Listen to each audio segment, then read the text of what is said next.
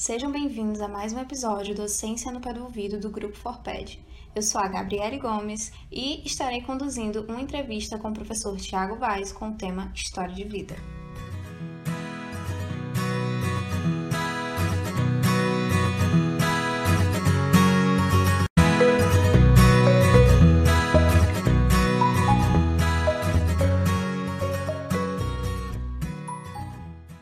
Como e quando você iniciou seus estudos em língua inglesa? Como esse processo se desenvolveu?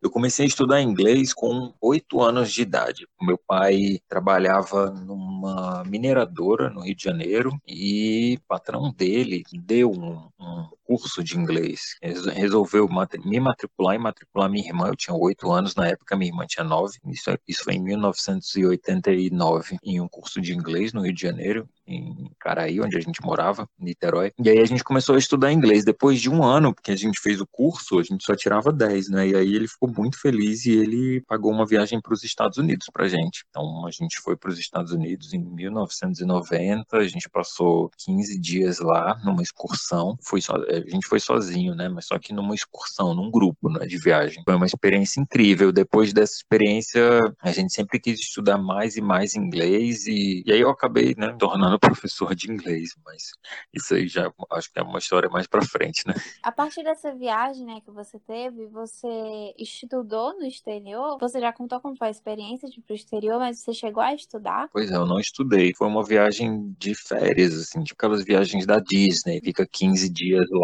faz compras e passeia nos parques e tudo, mas não, não estuda inglês, né? Então eu nunca estudei inglês no exterior. Eu sempre estudei aqui no Brasil. Inclusive eu falo isso muito para os meus alunos que eles têm a capacidade, têm condições de desenvolver um inglês fluente, um ótimo inglês apenas estudando no Brasil, porque foi isso que eu fiz, né? Então, eu acredito que isso é possível. Agora que você falou sobre os seus alunos, qual é a sua experiência também, né, nesse âmbito acadêmico e tudo mais, com a pesquisa, a pesquisa acadêmica? Eu terminei o mestrado em 2013, depois disso eu fiz uma pós-graduação em gestão escolar, mas não tem a ver com ensino de língua inglesa, né? Foi por conta do, do, trabalho, na época eu trabalhava como diretor de escola. Naquela época, né, de 2011 a 2013, eu estudei, fiz um mestrado acadêmico em linguística aplicada na área de tecnologia e multiletramentos. Então, a minha dissertação de mestrado foi aplicação de um jornal escolar virtual em que eu analisei, é, eu apliquei essa pesquisa numa escola em Trairi, inclusive porque eu tentei em várias escolas públicas de Fortaleza, mas não foi possível, o pessoal preferiu não, não receber a pesquisa, porque a escola tem que autorizar, né, você fazer a pesquisa e tal. E aí eu consegui lá em Trairi.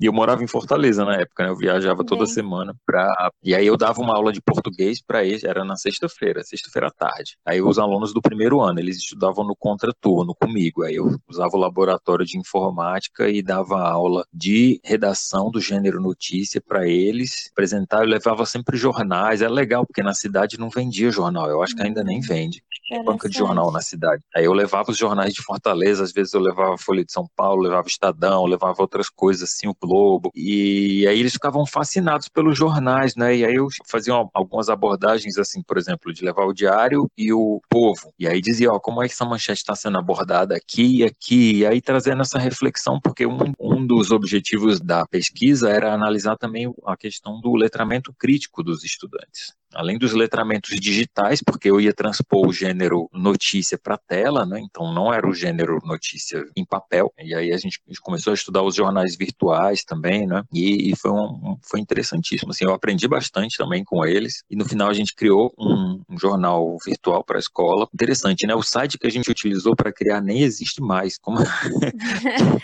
Faz tempo. Mudam, né? Faz. E incrível, né? Porque as coisas mudam muito rápido. Sim. A tecnologia que a gente usou lá em 2013 já não é mais, não é, já está obsoleta. Exatamente. Hoje, hoje em dia seria um Instagram para a escola, né? Ou uma Isso. página do Facebook. Né? Talvez na época já tinha Facebook, já a página, a escola já tinha uma página no Facebook. E, e mas a parte interessante foi a produção dos estudantes em relação a divulgar o que a escola tinha de bom, porque a ideia era essa. O pessoal às vezes pensa assim, uhum. ah, vai uhum. fazer notícia da escola, então vai falar só o que tem de ruim, vai ficar fazendo denúncia, vai vir aqui fazer né, é, uma publicidade negativa e tal, mas eu conscientizei eles desde o início que a gente estava lá, era para levantar o nome da escola, para fazer algo de positivo para a comunidade e divulgar o que vinha sendo feito de bom, e saiu muita coisa boa deles, né? E aí eles começaram, aí eles começaram a fotografar os eventos do, da, da, escola e redigir os textos, e foi, foi fascinante para mim ter trabalhado com eles, eu fiquei muito feliz. Com base é, nessa experiência que você teve com os alunos, de ser diretor e tudo mais, e também por você ter feito mestrado, de que forma a sua prática pedagógica, né, que diz respeito a todo esse envolvimento que você teve nesse ambiente escolar e, consequentemente, o contato com o aluno, de que forma essa prática ela pode ser considerada o resultado de uma pesquisa, de uma prática de pesquisa para você? Bom, quando eu entrei no IFCE em 2019, o IFCE dá essa possibilidade, né, de você trabalhar com ensino, pesquisa e extensão. Na verdade, ele te estimula a fazer isso, né? Essas três, você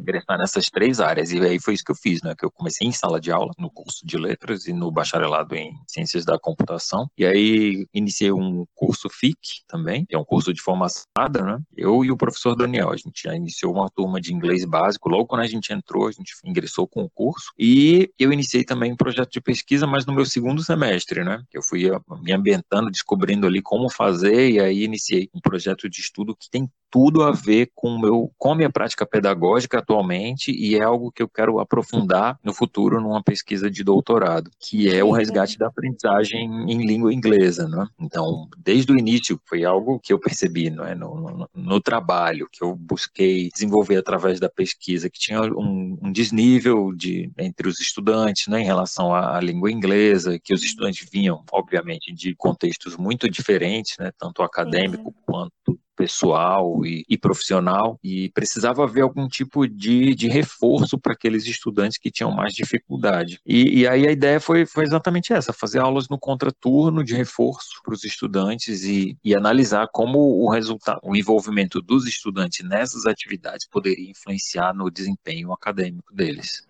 Então a pesquisa está em andamento, mas os resultados preliminares são positivos. Muito interessante essa questão da pesquisa, né? E já também pegando o gancho do foco da sua pesquisa, que diz respeito à recuperação de aprendizado, tendo em vista que muitos alunos podem ter uma dificuldade, né? Tanto inicial quanto no decorrer do curso. Então, que orientações você daria para esses estudantes de letras que nunca estudaram língua inglesa anteriormente, mas que têm a vontade de serem professores de inglês? Que não desistam jamais.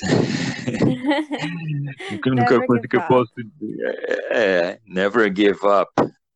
E, e faça o seu melhor, porque claro, se você entrou no curso de letras, foi por algum motivo, né? Você não está ali por acaso. Então, às vezes o estudante também é como no curso de letras que eu trabalho, né? Que você estuda, que a gente está envolvido diretamente tem é um curso de dupla habilitação, alguns estudantes vão com, com um olhar mais voltado para a língua portuguesa, assim como outros vão com um olhar mais voltado para a língua inglesa. Mas a gente precisa ter a consciência de que as duas áreas precisam ser dadas no mesmo nível de importância. E para você se desenvolver em língua inglesa, não nunca tendo estudado antes, se você já entrar num contexto acadêmico, sim, é preciso muito esforço e muita dedicação. É preciso disciplina, é preciso organização, é preciso foco e suporte. Claro, se você tiver um suporte do professor, dos colegas que tem um nível um pouco melhor e da instituição, para você ter uma estrutura ali para você estudar, uma forma de suporte pedagógico, você, no caso, o estudante, a estudante tem tudo para conseguir êxito no curso.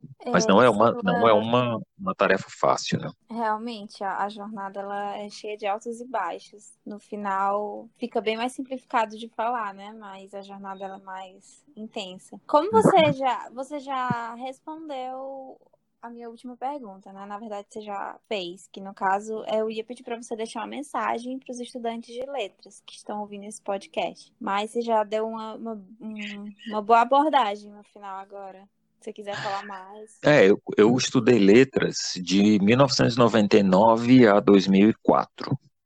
na UES, Universidade Estadual do Ceará. E quando eu entrei, eu estudava de manhã. E aí eu comecei no primeiro semestre, no segundo, os primeiros semestres, assim, segundo semestre, terceiro, tinha uma, eu, eu entrei, eu não inglês, tá? Eu queria trabalhar, eu queria estudar para fazer publicidade, eu queria trabalhar com alguma coisa, mas eu também não sabia o que era. Na verdade, eu estava ali, só gostava de inglês e, e foi o que eu marquei na época, né? Que na, na época a inscrição do, do era vestibular, né? Você tinha uma folha de papel lá que você marcava o curso que você queria e eu marquei letras porque eu gostava de inglês. E aí, quando eu entrei no, na licenciatura, eu tive professores muito bons, eu tive professor excelente, que ela disse para mim, Tiago, aqui no, no, no, na UES a gente tem um núcleo de línguas, e os estudantes podem fazer uma prova e podem dar aula de inglês, e aí eles recebem uma bolsa para para ensinar. E aí eu fui lá ver, né? Chamei uns colegas que estavam também mais ou menos no mesmo barco ali, os novatos, né? Do o pessoal que entrou no primeiro semestre comigo, né? Que a gente fez uma amizade. E aí a gente fez a seleção na época, a gente passou, né? A maioria passou. E aí eu comecei a dar aula de inglês. E aí eu me encantei por aquilo e principalmente, né? Por poder ganhar o meu próprio dinheiro, assim, mesmo sendo muito, muito, muito pouco na época. E é uma, uma sensação de gratificante, né? Demais. Você uma primeiro troca. você fazer é, você fazer algo que você, nossa, então eu tenho essa habilidade, então eu consigo fazer isso, né? E eles davam suporte metodológico também e tal. E aí eu comecei a dar aulas, pegar mais turmas, aí o núcleo de línguas também tinha umas extensões no, no interior na época talvez ainda tenha, né, parceria com, com, as universidades no interior e tal. E aí eu comecei a viajar nos fins de semana para dar aula no interior. Ganhava um pouquinho mais e tal. E foi uma experiência muito, muito boa. Que primeiro eu conheci outras cidades, né, no interior do, do Ceará e consegui juntar dinheiro, né? Nessa época, inclusive, eu comprei meu primeiro carro. Eu juntei dinheiro. Legal.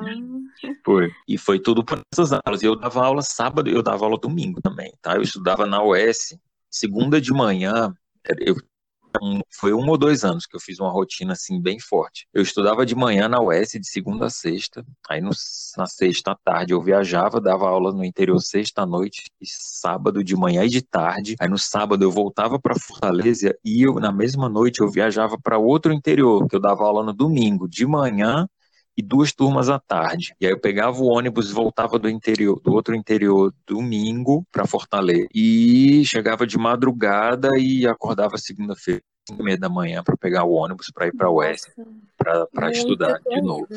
É, aí eu fiz, fiz isso de segunda a segunda, assim, de domingo a domingo. Mas tinha muita, muita energia, né? Muita disposição naquela época. E tinha o sonho, tinha aquela coisa na cabeça, né? Eu tenho que juntar.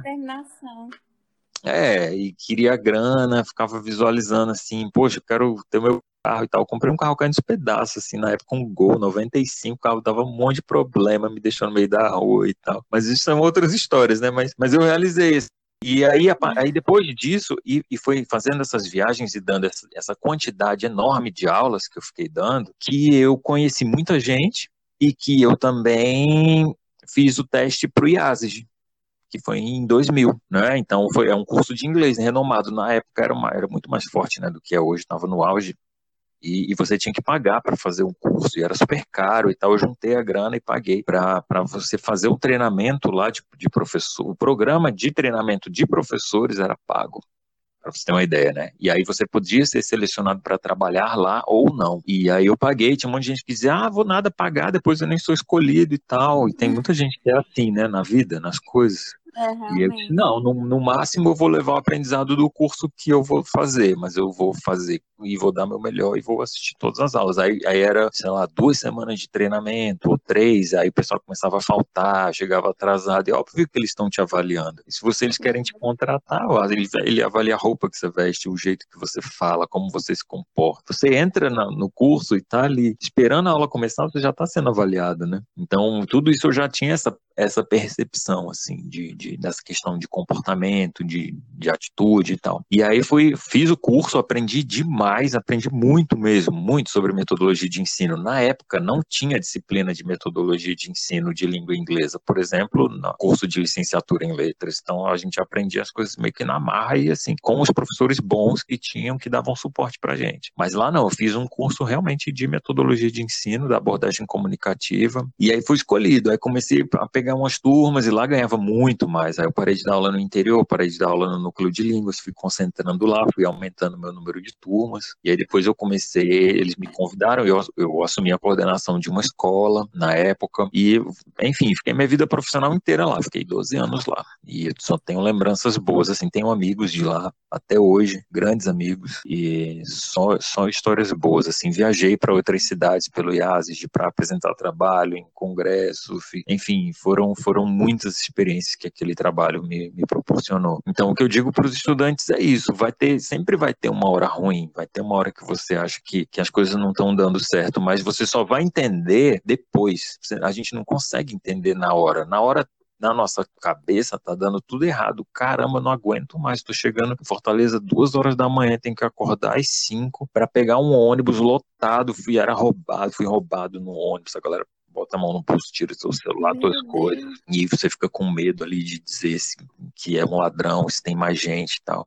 E andava, só andava com moeda no bolso, não tinha nem dinheiro, era uma moeda para comprar um lanche ou qualquer coisa assim. E, e, aí ficava achando que as coisas estavam dando errado, mas continuava fazendo, né? Tem uma hora que dá certo, né?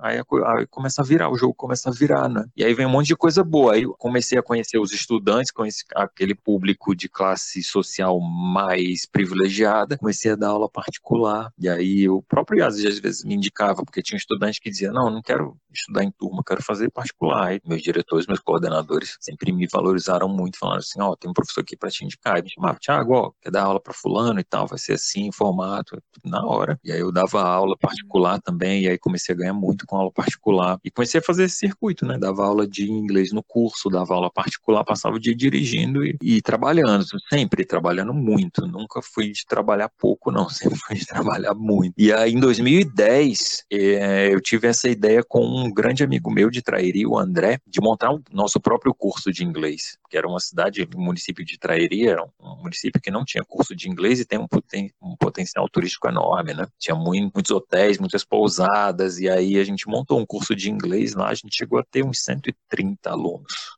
na época. E a gente dava aula 150 alunos. A gente chegou nessa média aí. E a gente só dava aula sexta-feira à noite, tinha duas turmas, sábado de manhã, duas turmas, e sábado à tarde, duas turmas. Tinha seis turmas. Quanto era a mensalidade de cada aluno? A gente comprava 30 reais, eu acho. Ou era 25 reais, ou era 30 reais, ou era 35, era assim, sabe? E a gente conseguiu uma parceria com a escola da prefeitura que cedeu espaço, sabe? Aí a gente comprou dois sons na época, ainda era da época do som com CD, né? aí a gente comprou dois sons, nem parece, né? 10 anos, mas bom. E aí a gente tinha, a gente, eu entrei em contato com a Cambridge, nessa época eu já tinha contato com a Cambridge, com os fornecedores, as coisas vão acontecendo, né? Você vai conhecendo o pessoal, vai participando dos eventos, das coisas, você vai conhecendo, né? E aí uhum. é, eles, eles combinaram de vender o material. A gente vendia, os nossos alunos usavam o livro original, não usavam Xerox, não. A gente convenceu o pessoal, né? Claro, pela qualidade do material. A gente usou o livro Four Corners da Cambridge. Excelente material, inclusive, que eu recomendo para qualquer pessoa que queira estudar inglês. E aí eles compravam o livro, eles davam dinheiro, né? A gente comprava em Fortaleza e levava as caixas de livro para traírem.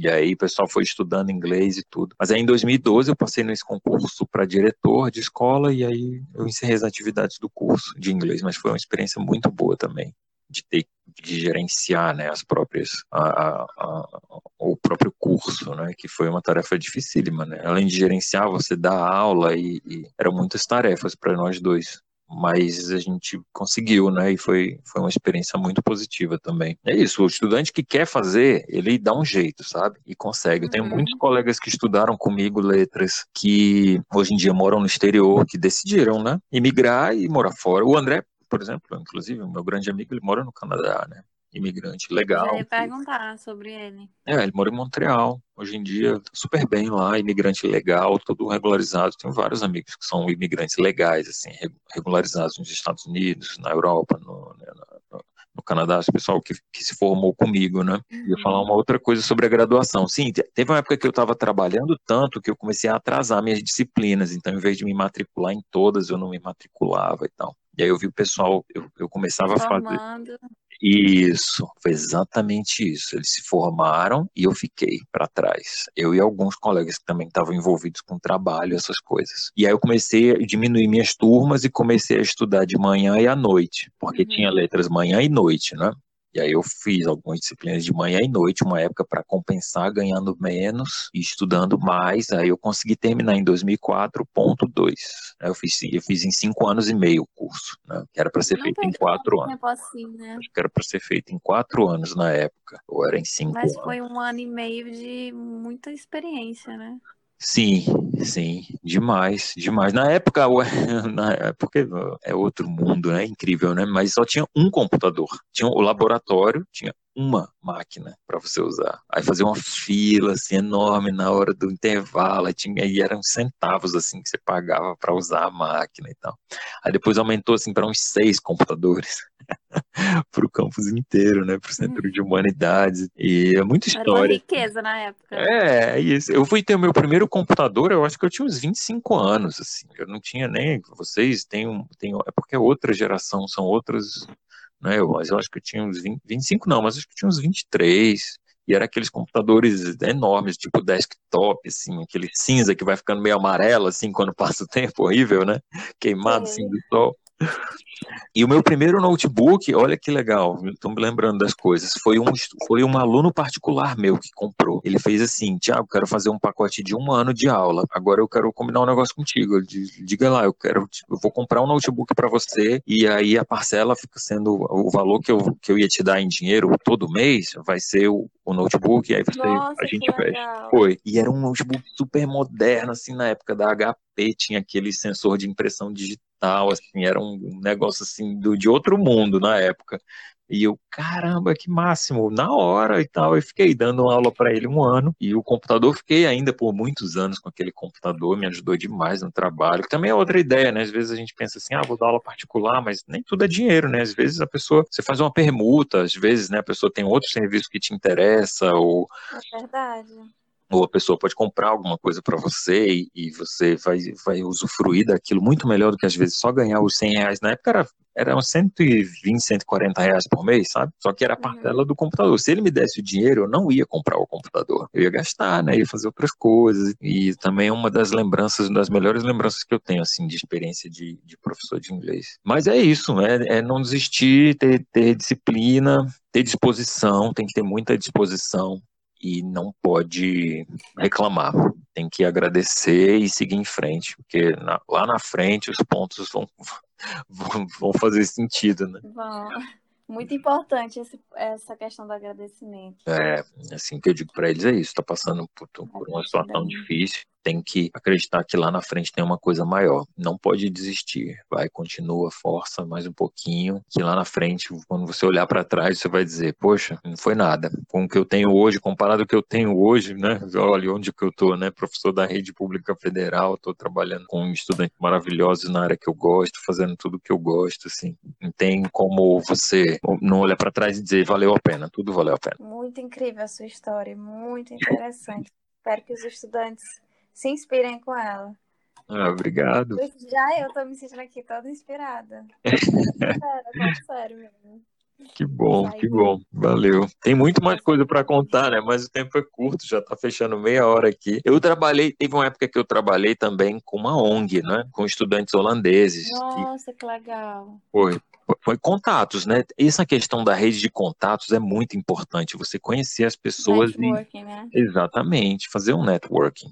Porque aí uma colega que estudava letras comigo me indicou. Aí ela disse, Tiago, eu tô saindo de, uma empresa, é uma ONG, e lá eu dou aula de português. Na época eu fazia letras ainda. E aí ela, ela disse, eu dou aula de português para estrangeiros, são os holandeses, estudantes de educação física que vêm para cá para fazer atividades na comunidade. Aí eu fui e comecei a dar as aulas no lugar dela. E aí foi uma experiência incrível, assim, porque era uma ONG que fazia, ensinava valores através do esporte, sabe? Então você ensinava valores como cooperação, respeito, disciplina, humana, ética, enfim, valores positivos através de atividades físicas, atividades colaborativas. E aí eu comecei a dar as aulas de português para esses holandeses. Eu, come... eu fiz assim, eu inverti o método, né? Eu peguei o método uhum. da, da, minha base do método de inglês do IASIS, na época que eu trabalhava, que eu dominava bem, e fiz alguns ajustes para dar as aulas de português. E aí e usei a turma da Mônica, na época tinha um livro de português também que trabalhava com a turma da Mônica, eu peguei um pouquinho desse livro, peguei a turma da Mônica, peguei o método do IASIS, peguei um monte de coisa que saiu na minha cabeça e criei uma apostila. Não posso dizer que eu criei um método que seria muito pretencioso, né? Mas eu criei um material próprio com atividades para eles e fiquei alguns anos lá, uns quatro anos lá. E no final eu já estava trabalhando também como coordenador do programa de intercâmbio e aí eu fiquei responsável por receber os estudantes no aeroporto, cuidar da residência deles, dar suporte médico, apresentar a cidade e além de dar as aulas, entendeu? O trabalho foi crescendo assim. E é legal porque isso acontece mesmo. Você começa a fazer seu trabalho faz bem feito e as coisas vão melhorando, né? Você vai se você se destacar, isso é uma coisa natural assim, o crescimento, né? Você vai seu trabalho vai vai chamando a atenção e você vai sendo convidado e, e eu sempre fui do sim, assim, tudo que o pessoal me oferece, eu faço. Você sabe mais, você sabe fazer. Eu não sabia não, mas eu dizia, faço, sei, claro, nunca tinha dado aula para estrangeiro. Mas aí fui aprendendo e aí e as coisas vão dando certo, né? Foi uma experiência muito boa também. Muito massa a história. É. Eu fiz isso com o meu primeiro aluno. Ele perguntou se eu dava aula, eu disse que dava, que já tinha até uma turminha. Olha aí, ó. É, porque. Aí eu fiz isso para conseguir achar ele no tempo que eu queria, porque eu dizia que eu não tinha tempo nos outros que eu tava dando aula. Eu nunca contei isso pra ninguém.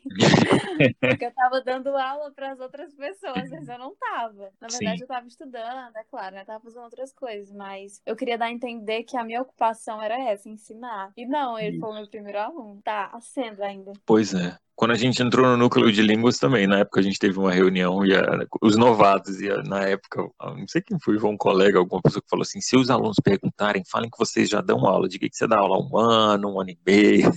Mas a gente nunca tinha dado aula na vida. Mas aí foi, você vai se acostumando tão rapidamente com aquilo que se torna algo natural. E o estudante, ele também espera ter essa confiança do professor. Então, o professor que demonstra confiança naquilo que está fazendo já dá um conforto melhor. É, para eles aprenderem mais. Um estudante que confia no professor aprende mais, tem relação direta, né? É verdade, tem estudos que comprovam isso. Então, vamos finalizar por aqui.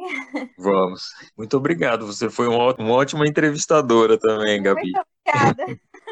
Eu ficava encantada com a história, perdida. Perdida assim, entre as perguntas e a história, né?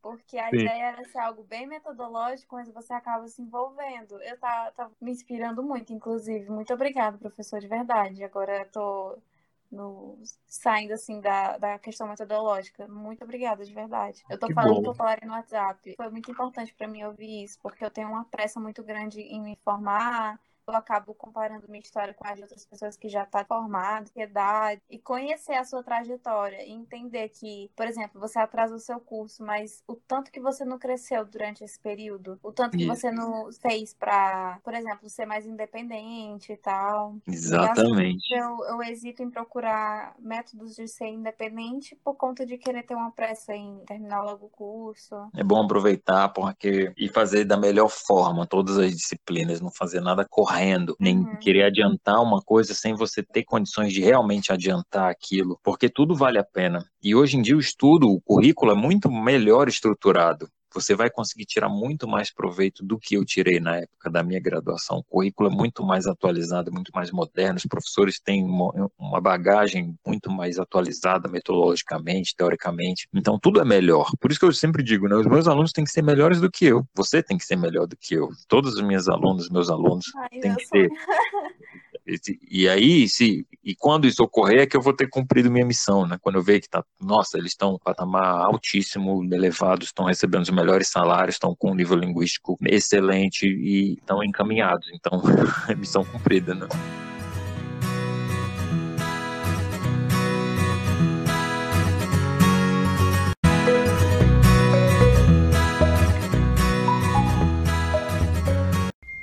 E assim, concluímos com mais um episódio do Ciência no Pé do Ouvido do Grupo Forped.